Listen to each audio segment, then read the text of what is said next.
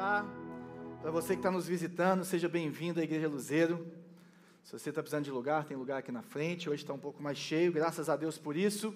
Para quem não me conhece, meu nome é João, marido da Bela, que está sentada ali. E temos alguns filhos também ali no Ministério Infantil.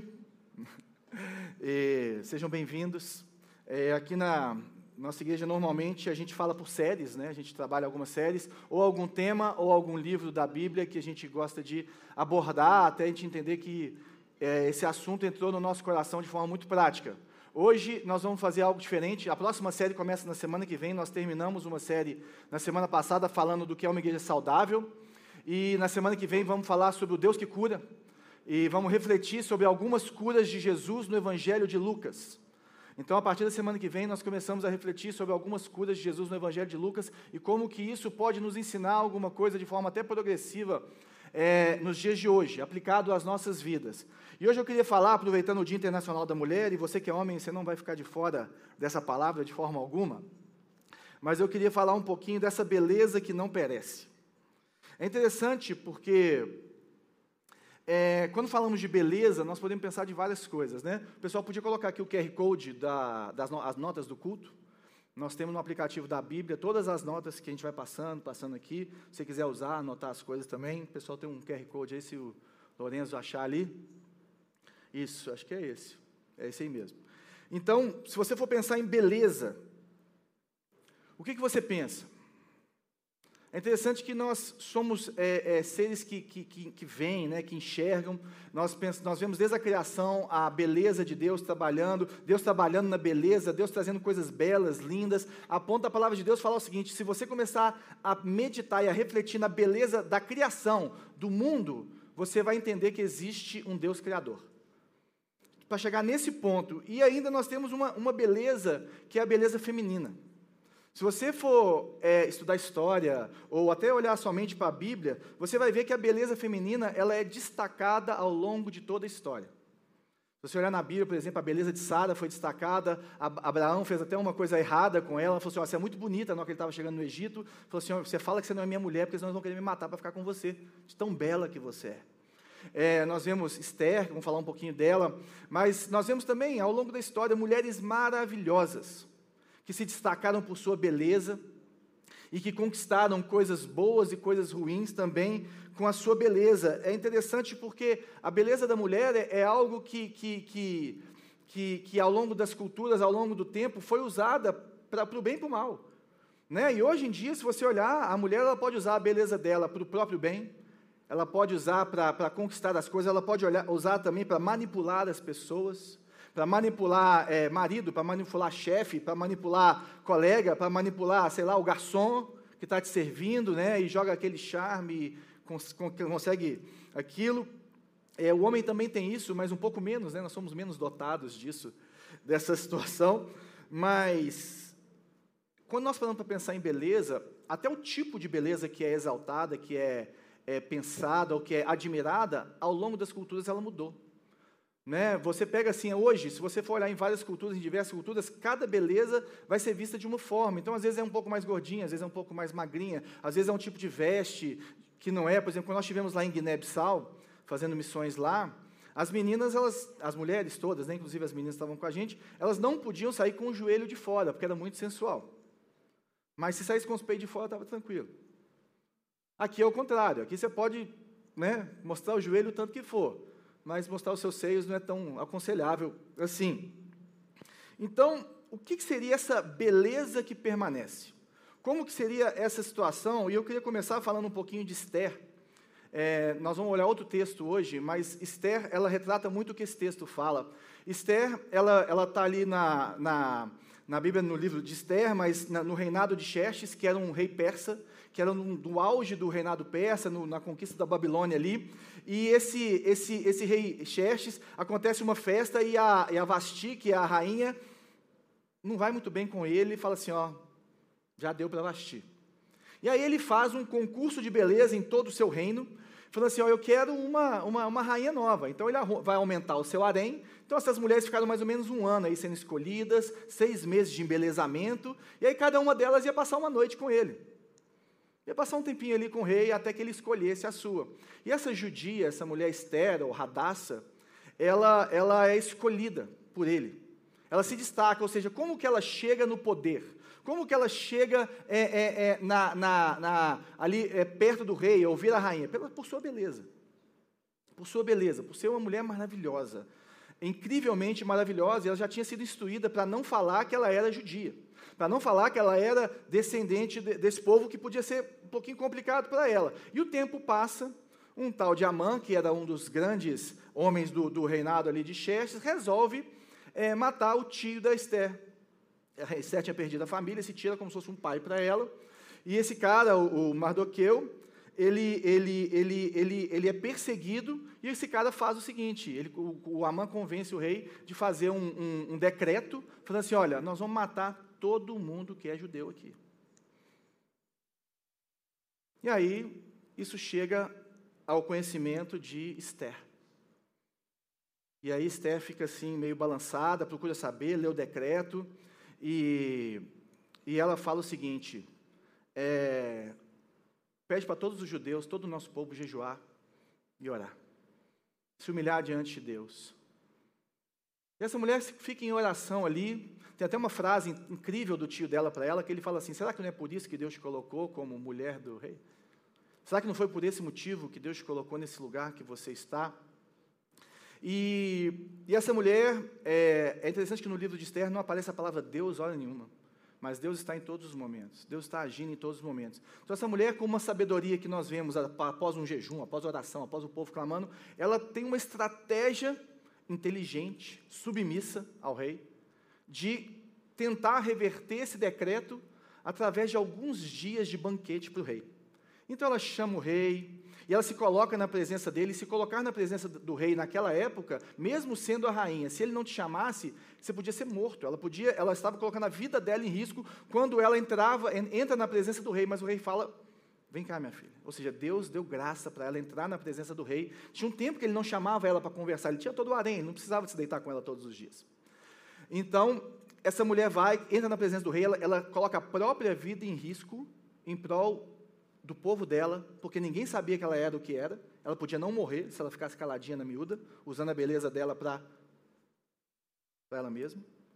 E essa mulher vai e chama e conversa com o rei, e o rei fala assim: Eu te dou até metade do, seu, do meu reino, se você me falar o que você tem para mim, o que você quer de mim. E tal, não, peraí, mais um pouquinho, vamos comer mais um pouquinho, vamos conversar mais um pouquinho. E para a gente não ver que foi só Esther que fez, uma noite o rei tem um sonho e nesse sonho, ele, ele fica sem, sem, na verdade, fica sem sono, e ele pede para lerem tudo o que ele já fez no reino dele. Coisa de rei, né, egocêntrico. E aí lembra do que o Mardoqueu, ou Mordecai, tio dela, tinha feito por ele.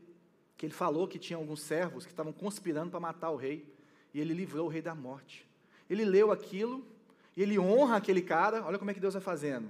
E aí depois Esther vai lá e, e num, num, aquele, na hora certa, no momento certo, da forma certa, ela fala com o rei e, e a Amã está lá na frente dela, ele se joga em cima dela e o rei volta depois que ele ficou meio assim perturbado e acha que ele está tentando abusar dela.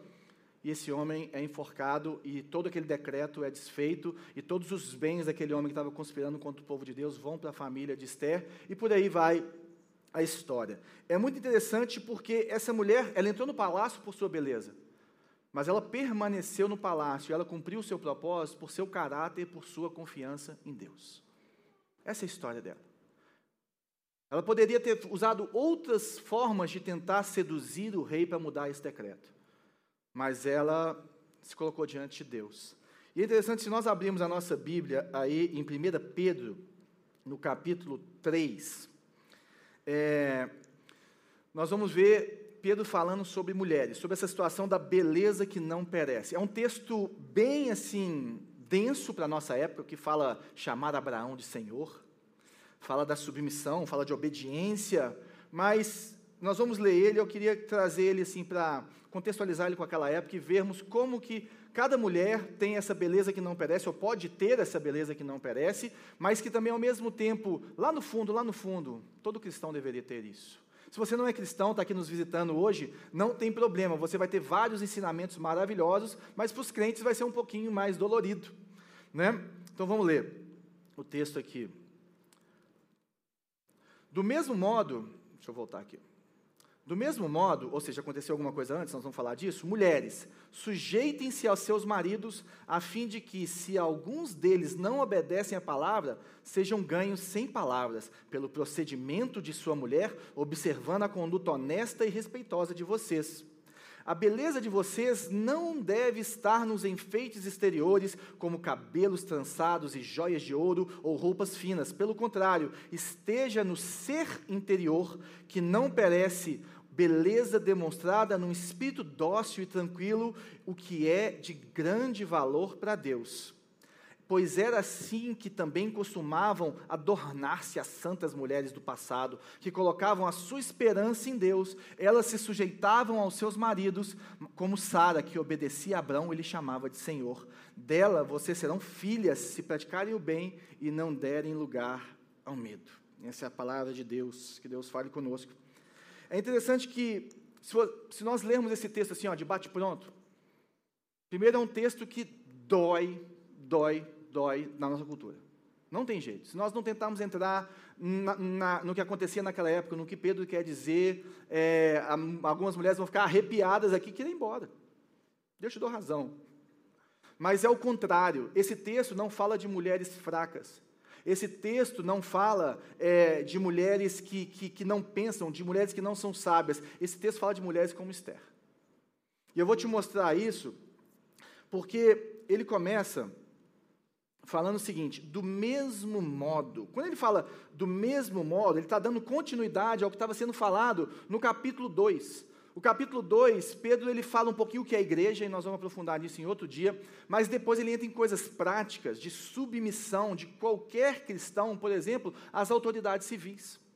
Ele fala assim: independente do rei ser bom ou ser ruim, de certa forma, com, com um limite, todo mundo tem que se submeter ao rei, ao governador, ao presidente. Por exemplo, você pode ficar aqui falando assim, gente, eu nunca quis usar essa tal da máscara, graças a Deus está acabando. É, nunca quis fazer isso, mas chegou uma hora que ou você colocava ou você não entrava no shopping. Ou você colocava, ou seu filho não ia para a escola. Certo, errado, a história vai falar. Mais para frente nós vamos descobrir. Mas é interessante que todos nós temos uma submissão. Ele vai falar de escravos. Ele fala assim: ó, escravo, você tem que se submeter ao seu senhor, sendo ele bom ou ruim. Ou seja, ele fala de uma relação de trabalho. Ele fala dessa situação, mas ele sempre fala assim: sabe por quê? Porque Jesus foi assim.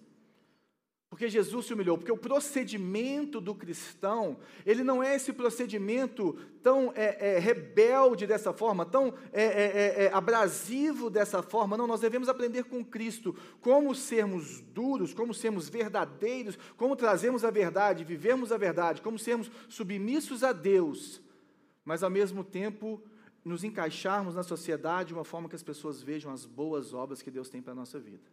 Aí ele fala assim: olha, do mesmo modo, mulheres. E mulheres aqui é qualquer mulher. Qualquer mulher, sendo solteira, sendo casada. Só que é interessante porque Deus ele se importa muito com as minorias. Deus ele se importa muito com aquelas que estão naquele momento mais complicado. Aí ele fala assim: ó, mulheres, sujeitem-se aos seus maridos, a fim de que a fim de que, se alguns deles não obedecerem à palavra. Então ele fala de sujeitar, mas ele está falando, gente, todo ser humano vai se sujeitar de alguma forma. A questão aqui principal não é a, a, a, submissão, nós vamos entrar nisso, eu não vou fugir desse assunto hoje, mas a questão principal aqui que ele está falando é: olha, existe uma submissão mútua, se você olhar lá em Efésios, o, o, as, a, todos nós devemos nos submetermos uns aos outros. E o casamento, o princípio do casamento, o princípio de qualquer relacionamento é uma submissão mútua. Não existe outra, outra visão para isso. E aí ele vai entrar nessa situação e fala: olha, só que tem algumas mulheres que têm maridos não crentes. É isso que ele quer falar quando não obedecem à palavra. Podem ser alguns que estão frios, que estão fugindo de Deus, mas a, a, o contexto melhor para isso é uma mulher que é crente, muito crente, e um homem que não é crente. E por que, que ele pega logo essa mulher? Porque é essa mulher que tem a tendência de viver o inferno.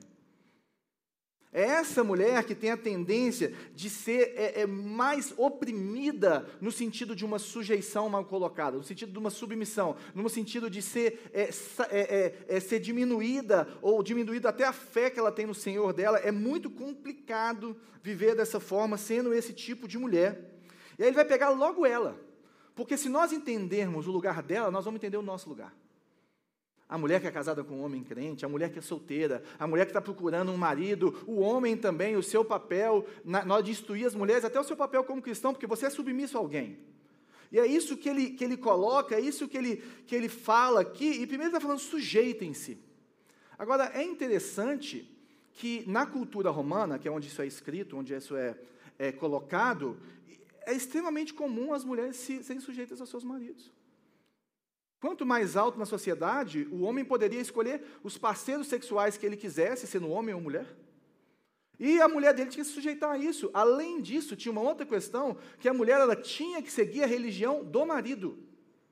Isso não era uma coisa nova. Ou seja, se você era uma mulher, seu marido fosse, sei lá, ele, ele tinha que adorar César em primeiro lugar, mas depois de César ele adorasse outra coisa, o, o caminho era seguir a religião do marido. Lá na frente nós vamos explicar como que o cristianismo inverte essas coisas, como que isso traz uma força para a mulher, uma, uma vida para a mulher, mas ele fala assim, olha, sujeitos aos seus maridos a fim de que, se alguns deles não obedecem à palavra, sejam ganhos sem palavras, pelo procedimento de sua mulher. E isso às vezes é muito mal colocado, ou mal entendido, ou mal interpretado ao longo da história, principalmente em sociedades tradicionais, como é a brasileira, é, dos últimos anos para cá, porque aqui não está falando que a mulher é muda. Aqui não está falando que a mulher, que o marido não sabe que a mulher ama a Jesus, que a mulher se converteu para Jesus, que a mulher adora Jesus, que Jesus é tudo para ela naquele momento. Não é isso que o texto está falando. Quando ele fala dessa, dessa conduta, ele está falando, por exemplo, que é a mesma coisa para qualquer cristão ali no capítulo 2. Olha, a conduta de vocês deve ser a mesma. Olha que interessante aqui no 2,12.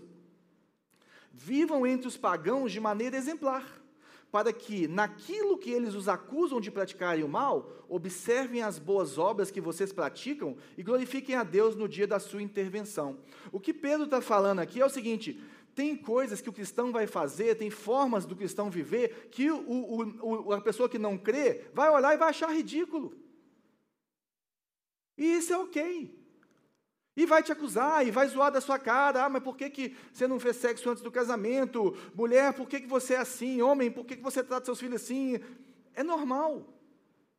É tranquilo, e você pode ser perseguido por isso, não tem problema, é isso que ele está falando aqui. Mas se um dia essa pessoa se converter, ela fala assim: graças a Deus por ter conhecido cristãos firmes como tal e tal e tal, que mesmo quando eu zoava eles, eles estavam fazendo o que é certo. Esse dia da intervenção, no dia da intervenção de Deus, é o dia que Deus intervém na vida do não crente, da vida da pessoa que não conhece a Deus e que ela, os olhos dela se abrem e ela fala assim: Nu, isso é verdade.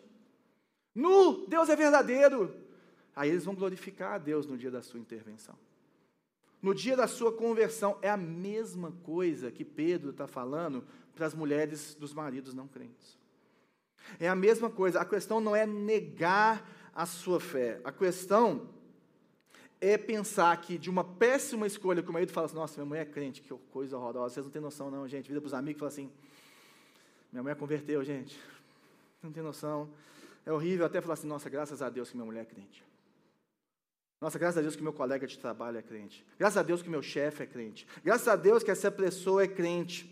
Porque essa pessoa, igual ele fala, pratica o bem ou tem boa conduta, que é o que ele vai falar no final, aqui ele vai falar de boas obras. E boas obras, nós vamos ver, é muito mais do que fazer coisas para agradar o seu marido, ou isso. A mulher, ela é muito maior do que isso. Ou seja, esses 100 palavras é que o marido sabe exatamente que essa mulher foi transformada pelo Evangelho, mas os 100 palavras quer dizer sem ser excessiva sem ser pesada na vida do seu marido, sem ser aquele crente chato, sem ser aquela mulher agressiva, sem ser aquela mulher que manipula. Se você for na igreja, hoje tem. Está entendendo? Ah, mas isso aqui. E regula o, o, o casamento pelo sexo. E, e, e faz, manipula é, é, por sua beleza, manipula com seu jeito de falar. Ele está falando assim: assim não. Ninguém vai enfiar Jesus goela abaixo de ninguém. E é isso que o 2,12 está falando, e é isso que ele está falando aqui, quando ele fala sem palavras. Ele fala assim: para você não ser chata, minha filha. Ou para você, crente, não ser um crente chato. Porque a sua conduta tem que ser igual à conduta de Cristo, e Cristo não ficava se enfiando goela abaixo em ninguém. Porque a sua vida tem que ser a vida de Cristo, e eles têm que ver Cristo em você. Você vai pregar, mas você vai ter sabedoria ao pregar. E aí ele fala conduta honesta. Deixa eu só voltar aqui para a gente seguir. Observando a conduta honesta e respeitosa. É interessante que conduta honesta, esse honesta aí, a palavra em, em grego, que é o texto original escrito em grego koine, é agnus. E agnus, ela tem a mesma raiz de santidade, ou seja, é uma conduta respeitável, santa e pura. Isso não tem nada a ver com o que o marido espera dela. Isso não tem nada a ver com o que a cultura espera dela. Isso tem a ver com o que Deus espera dela. Tem a ver com uma conduta pura diante de Deus. Tem a ver com uma conduta honesta, ou seja, uma conduta respeitável diante de Deus e não diante do marido em primeiro lugar. A mulher, quando se converte, Deus está acima do seu marido. Está entendendo? Você, quando se converte, Deus está acima do governo, Deus está acima de tudo para você. E é isso que ele está falando aqui. Ó, oh, existe uma mudança. Agora, que tipo de conduta que você tem que ter primeiro? Você tem que santificar a sua vida, minha filha. Para de ficar falando e não fazendo. Vai viver, vai, vai viver Cristo, se encha de Cristo, seja transformada por Cristo, demonstre Cristo para o seu marido. Demonstre Cristo para que as pessoas que convivem com você, ah, João, mas eu não sou casada, beleza, você não é casada, demonstre Cristo para as pessoas que convivem com você no, no seu trabalho, demonstre Cristo para, o pessoal que, que, que convive com você na sua família, demonstre Cristo na forma como você se relaciona com as pessoas do outro sexo, com homens, quando você namora, quando você busca essas situações, demonstre Cristo, tenha uma conduta santa, tenha uma conduta pura, uma conduta honesta, diante de Deus e respeitosa. Respeitosa aqui é a mesma raiz de temor. O que ele está falando é que cheia de temor de Deus. E não com medo do marido. E não com medo do governo. E não com medo do seu chefe. Nossa, mas se eu fizer isso, meu chefe vai ficar chateado. Mas será que se você fizer isso, você vai é, macular a sua conduta santa?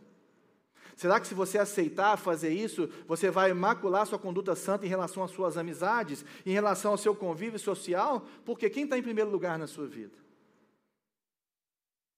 Está vendo como, como Pedro vai muito mais profundo do que o raso que a gente lê? Como é que ele coloca essa beleza da mulher que é construída de uma forma? E é interessante que depois ele vai logo em roupa. Quando ele continua, ele fala assim: a beleza de vocês não deve estar nos enfeites exteriores, como cabelos trançados e joias de ouro ou roupas finas. Pelo contrário, esteja no interior, que não perece, beleza demonstrada no espírito dócil e tranquilo, o que é de grande valor para Deus. Olha que interessante. O que, que o marido vê? O que, que o rei, rei Xerxes viu em Esther? A beleza exterior. Ela ficou seis meses passando óleo, gente. Seis meses arrumando cabelo. Seis meses arrumando a roupa, fazendo dieta. A Bíblia está recheada de ensinamentos que falam que a gente não consegue ver o coração de ninguém. A gente não consegue conhecer o coração de Deus, de ninguém. Ou seja, nós não conseguimos ver, nós temos que trabalhar algo que é interior, mas que o homem não vê, mas o homem valoriza é o exterior. E por nós valorizarmos o exterior, por nós não conhecermos o coração das pessoas, só Deus conhece, Muitas vezes nós damos um foco excessivo no exterior, não só a mulher, mas a mulher por ser muito mais bela do que o homem, muito mais exuberante do que o homem, por, por efeito da criação de Deus, ela pode se exceder nessas coisas. E o problema aqui, gente, não é não se manter bonita, não é ficar com o sovaco cabeludo, Está entendendo? Não é não usar joias, não é não usar roupas. A questão aqui é qual que é o lugar da roupa na sua vida. Porque se ele estivesse falando assim, você não pode usar joia, você não pode usar cabelo trançado, ele ia falar assim, você também não pode usar roupa. Está tudo junto. Ele não está falando isso. Ele está falando assim: cuidado com o lugar dessas roupas, cuidado com o lugar do embelezamento em você, o que você espera dessa beleza. Porque muitas vezes a mulher pensa o seguinte: se eu tiver cheirosa o suficiente, bonita o suficiente, arrumado o suficiente, com a roupa que o meu marido deseja, vai estar tá tudo bem lá em casa. Se eu colocar aquele salto e for para aquela reunião, eu vou fechar aquele contrato, tá ligado? E é lógico que a apresentação é importante, mas nós precisamos de entender que a apresentação passa, ela perece. Nós temos sabedoria na apresentação, mas ela não pode ser o tudo, ela não pode ser o tesouro, ela não pode ser ter esse lugar. Porque o que uma mulher que valoriza somente, somente, e quantas mulheres maravilhosas que você conhece que não têm caráter? Quantas mulheres maravilhosas ao longo da história que destruíram reinados que destruíram nações com a sua beleza e a sua maldade. Então, o homem olhar somente para a beleza é ele ser tolo. Eu não estou falando para você casar com uma pessoa que não tem atração, ou você não buscar atração, ou não buscar ser desejável. A questão não é essa, mas o que, que você está colocando em primeiro lugar? O que, que você está desenvolvendo em primeiro lugar? O homem pode estar querendo assim, não, mas se eu for rico, né, se eu tiver dinheiro, se eu andar num carro importado, aí E a questão maior aqui, muitas vezes, é a mulher que só valoriza andar de roupa fina, com a joia mais preciosa, com a bolsa mais cara, da marca melhor, e ela busca que todo mundo olhe para ela por causa disso. O que, que ela vai querer, o que, que ela vai conquistar? A gente coloca na vitrine o que a gente quer vender, gente. Então, quando a mulher quer se destacar por sua beleza, por suas joias, ela vai arrumar gente que vai olhar para o exterior dela ela está destacando isso, ela está colocando na vitrine, ela está vendendo isso. E aí depois reclama, que todo mundo olha para ela como um pedaço de carne, como nós que estivemos ontem na Guaicurus, né? evangelizando, e as mulheres colocam ali na porta do quarto o que elas têm melhor de vender, ou para vender. Algumas já ficam peladas na cama, para conversar. Elas negociam com você deitadas na cama. Nós tivemos lá ontem, foi uma bênção. Então, a questão aqui é o que o Pedro está falando, que o caminho não é esse. Não tem problema você ter roupa fina. Não tem problema você ter umas joias. Não tem problema. Mas se isso está acima do seu caráter, se isso está acima das suas boas obras, se isso está acima do Senhor na sua vida, cuidado. Porque se a questão fosse adornar, a Bíblia não falaria, por exemplo, que, que a noiva de Cristo ela vem toda adornada toda vestida, toda bela, fala que a igreja é bela, é linda, que ela se prepara e se embeleza para encontrar com seu noivo. Então a questão da beleza ela é relevante para Deus, mas nós temos que tomar cuidado com ela, porque a beleza é enganosa e a formosura é passageira, mas a mulher que tem meu Senhor será elogiada. Na hora que nós olharmos para a história, na hora que nós olharmos para o que fica, muitas das pessoas vão ser lembradas pelo seu caráter e não pela sua beleza, pelas suas boas obras, por aquilo que elas fizeram, por aquilo que elas eram. E o que ele está falando é: você não pode tentar ganhar o coração do seu marido para Jesus, ou, ou ganhar a atenção do seu marido somente pela sua beleza, minha filha. Você tem que atraí-lo para Cristo também, não é enchendo o saco do cara, trazendo, não, porque nós temos que ler a Bíblia aqui, meu, porque não sei o que, o cara não acredita na Bíblia. Porque você não pode fazer isso, porque a Bíblia fala. Eu não acredito nisso, minha filha. Por que você está me falando isso? Mas ele precisa ver Cristo em você. Da mesma forma que em qualquer lugar que qualquer cristão estiver, as pessoas precisam ver Cristo em nós. Isso que ele está falando dessa mulher que está ali é, é, é, é, exilada no casamento, peregrina num casamento, numa situação difícil de se viver. E olha que interessante, eu falei que isso não era uma mulher fraca. Como é que essa mulher consegue ao mesmo tempo ela ser submissa, mas ao mesmo tempo ela ser destemida ao ponto de, de apresentar esse espírito dócil e tranquilo? Que é o que está escrito aqui, ó. Beleza demonstrada num espírito dócil e tranquilo, o que é de grande valor para o Senhor. Você está relacionando com uma pessoa que não crê como você, que não pensa como você, que não deseja as mesmas coisas que você. Não dá vontade de gritar, não dá vontade de rodar a baiana, não dá vontade de. Aí ele fala assim: nossa, mas essa mulher consegue ser, servir a Deus, se manter firme, ela tem, mas ela consegue se manter numa doçura. Eu, gente, espírito aqui não é o, a questão de alma e espírito, a questão aqui é interioridade. É um agir de Deus interno transformando o seu caráter, que gera esse espírito dócil e tranquilo, essa beleza interior. Como que essa mulher consegue fazer isso? Com onde que ela acha essa, essa doçura? Porque esse espírito aqui não tem nada a ver com, com é, é, como que fala, com a forma como você é, né, o seu, o seu perfil. Não tem a ver com o seu perfil. Ah, mas ela também é muito mais fácil, a menina é muito mais. Eu já sou mais esquentada, já sou mais arretada. Não, o que ele está falando aqui é algo que só Deus pode fazer na sua vida. É algo muito mais profundo que tem nesse texto. E o que eu queria deixar é: qualquer mulher pode buscar se embelezar, mas o que só Deus pode fazer por uma mulher? Qualquer mulher, gente, da mulher mais pobre até a mais rica, todas podem dar um tapa no visu. Todo mundo pode é, é, né, dar um up no, no, no, na, no chassi. Todo mundo consegue, de forma geral, no, no sentido saudável. Agora, o que, que só Deus pode fazer por uma mulher? O que, que só Deus pode colocar nessa mulher?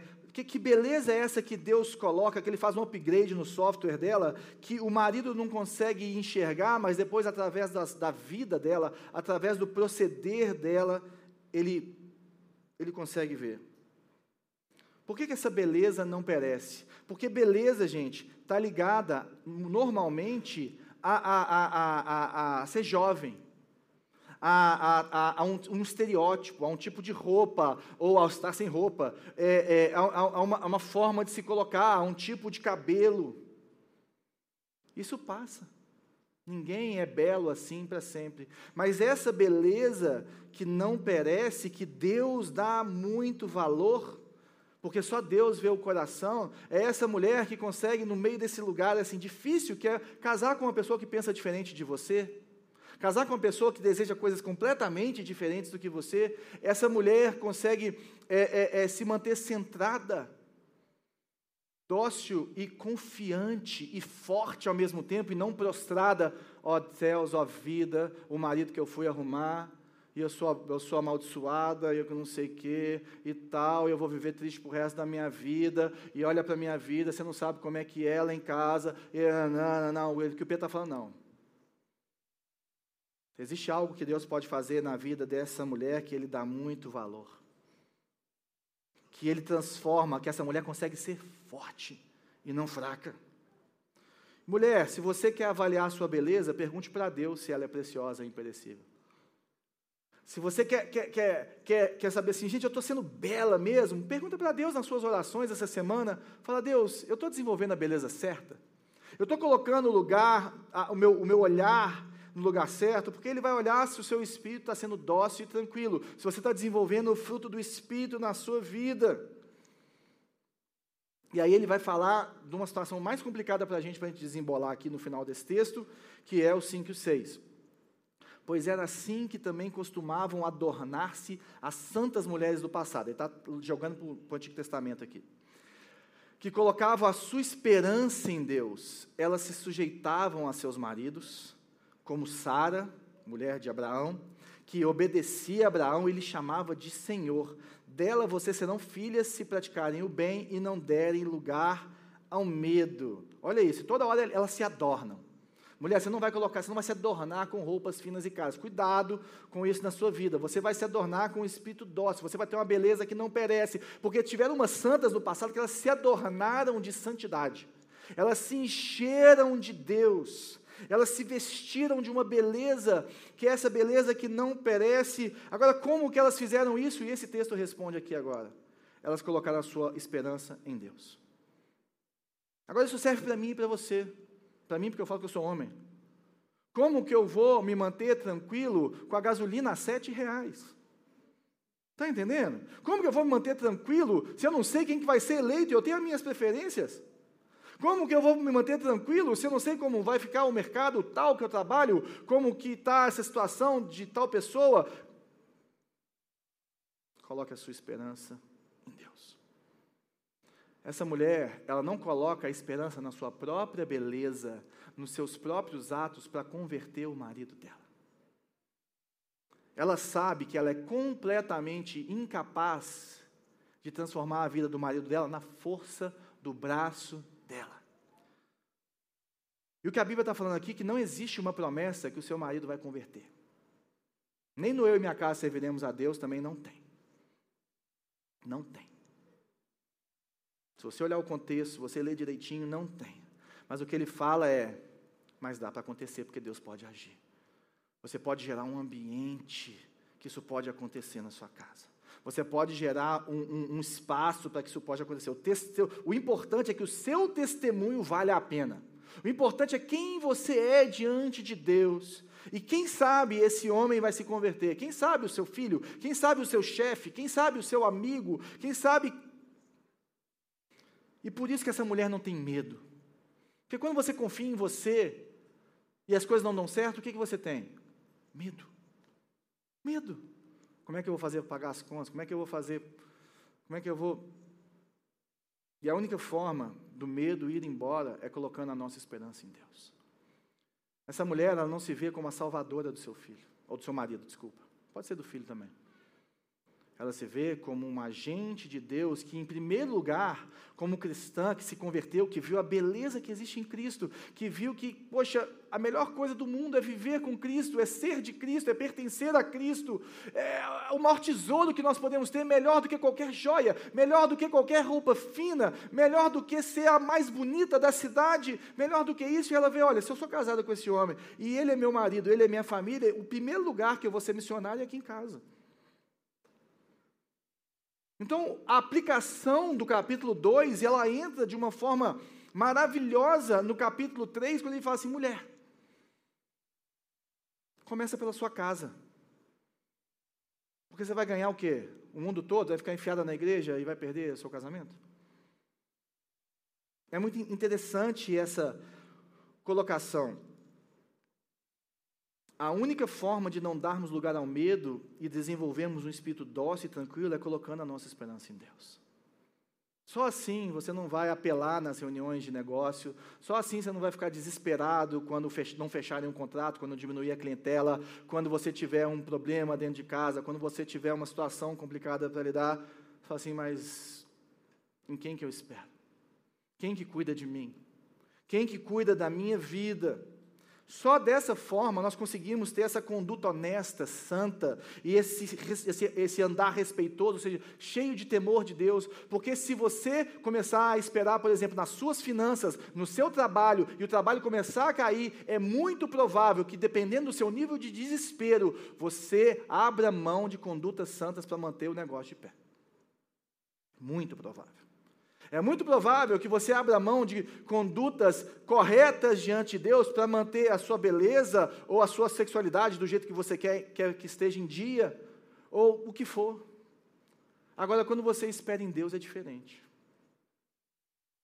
Fala assim: olha, o que eu não posso fazer, Deus faz, mas eu vou fazer o que é certo diante dele. Eu vou manter a minha conduta certa diante de Deus. E é isso que ele vai falar mais para frente, aqui no capítulo 3, no verso 14 ao 16. Olha que interessante. Antes, santifiquem Cristo como Senhor no coração. Estejam sempre preparados para responder a qualquer que lhes pedir a razão da esperança que há em vocês. Contudo, façam isso com mansidão e respeito, é a mesma coisa. Conservando boa consciência, de forma que os que falam maldosamente contra o bom procedimento de vocês, porque estão em Cristo, fiquem envergonhados de suas calúnias.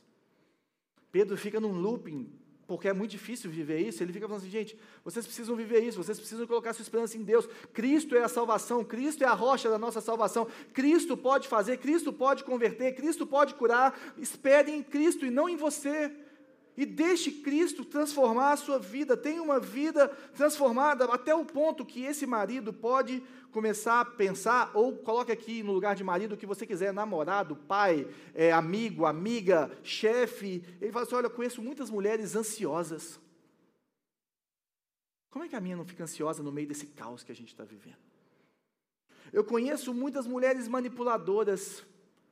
Por que, que a minha não está me manipulando na hora que eu estou mais fragilizado? Eu conheço muitas mulheres briguentas. Por que, que a minha não está lutando dessa forma? Por que, que ela era assim, mas ela mudou. O que aconteceu com essa mulher?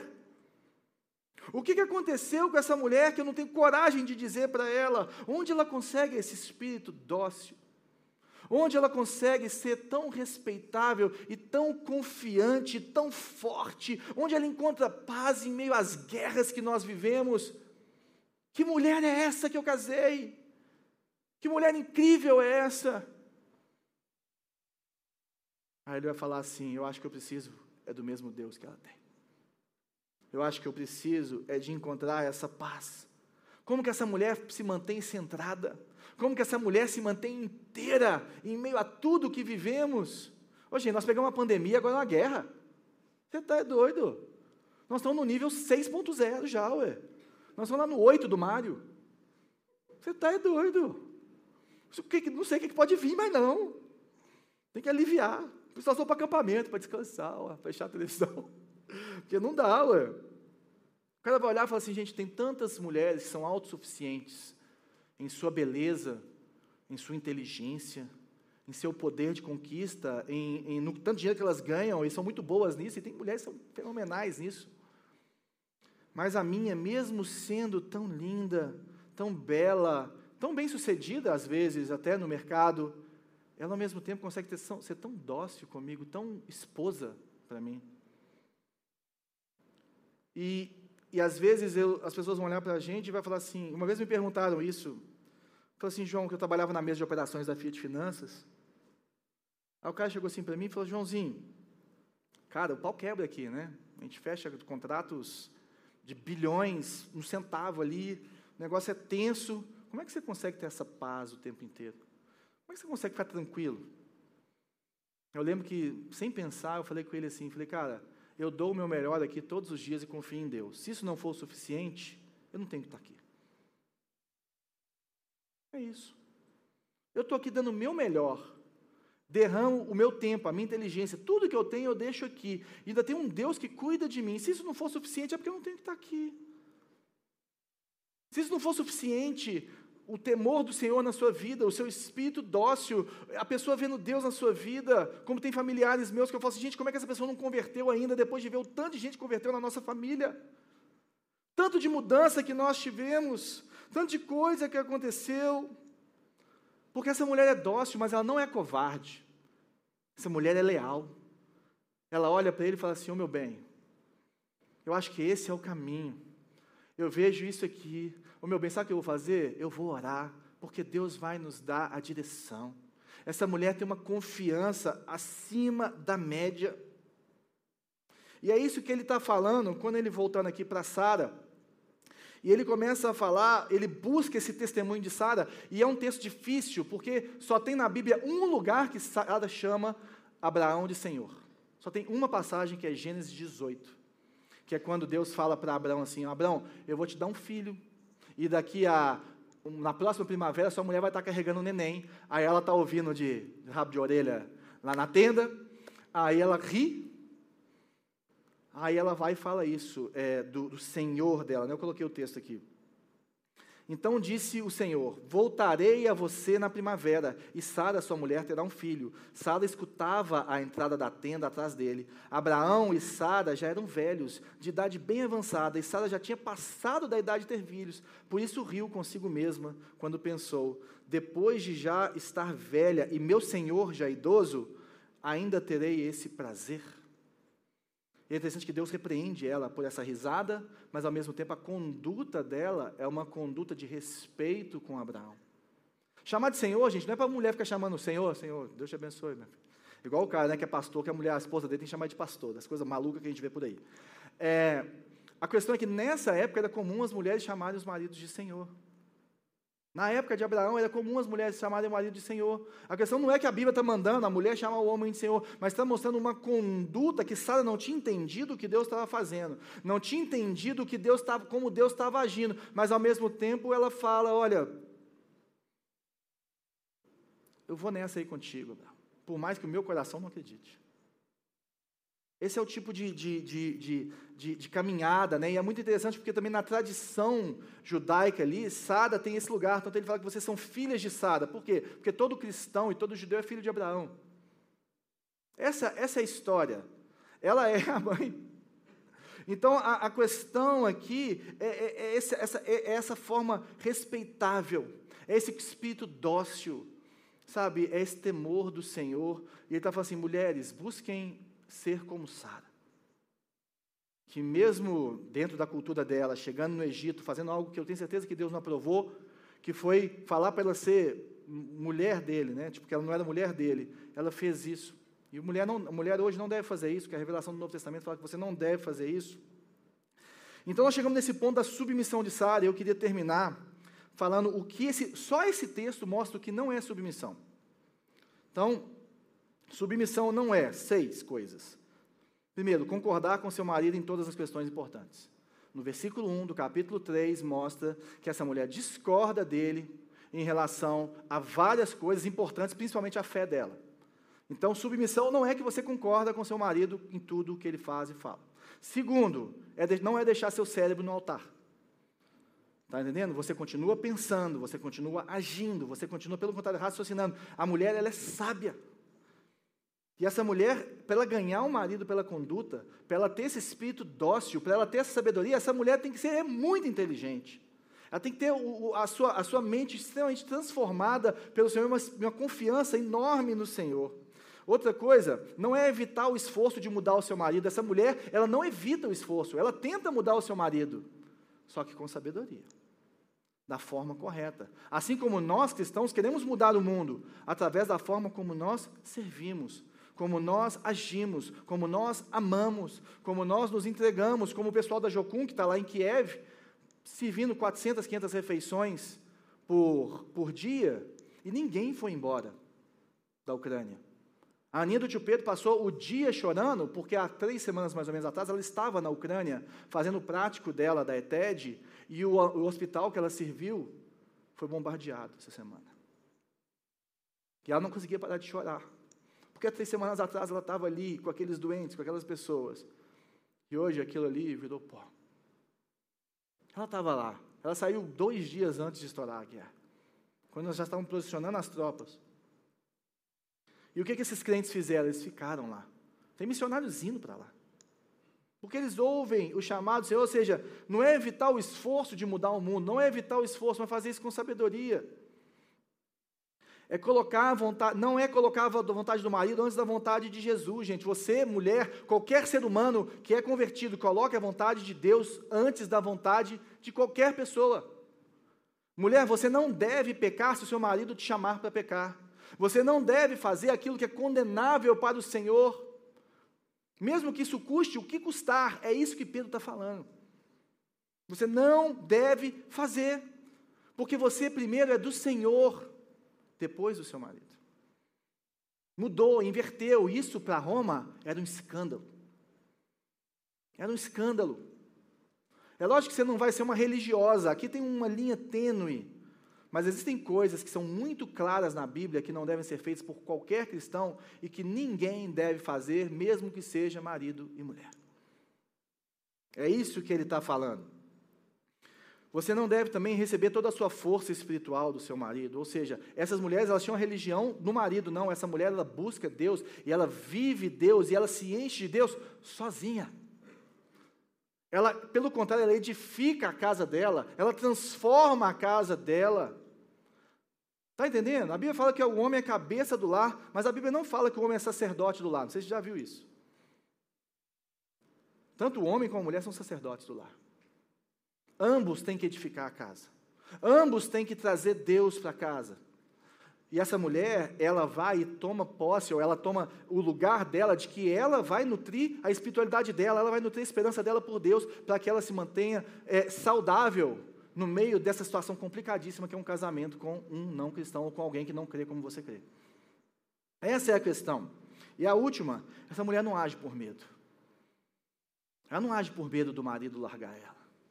Até porque a Bíblia fala que se o marido não crente largar a mulher crente, ela está liberada para casar de novo. 1 Coríntios, no capítulo 7. A questão dessa mulher, ela não tem medo do que vai, ela tem medo, ela teme ao Senhor. Ela não age com medo do que o marido vai fazer, ela age com medo do Senhor, temor do Senhor, não medo. Ela tem temor de Deus naquilo que ela faz. E é por isso que essa mulher, ela pratica boas obras. Ela não fica só querendo ajudar o marido, ela não fica carregando água na peneira para o marido, ela não fica rodando pratinho enquanto o marido vai jogando as coisas e o marido chega em casa jogando a cueca, ela vai catando para trás. Não, essa mulher tem boas obras.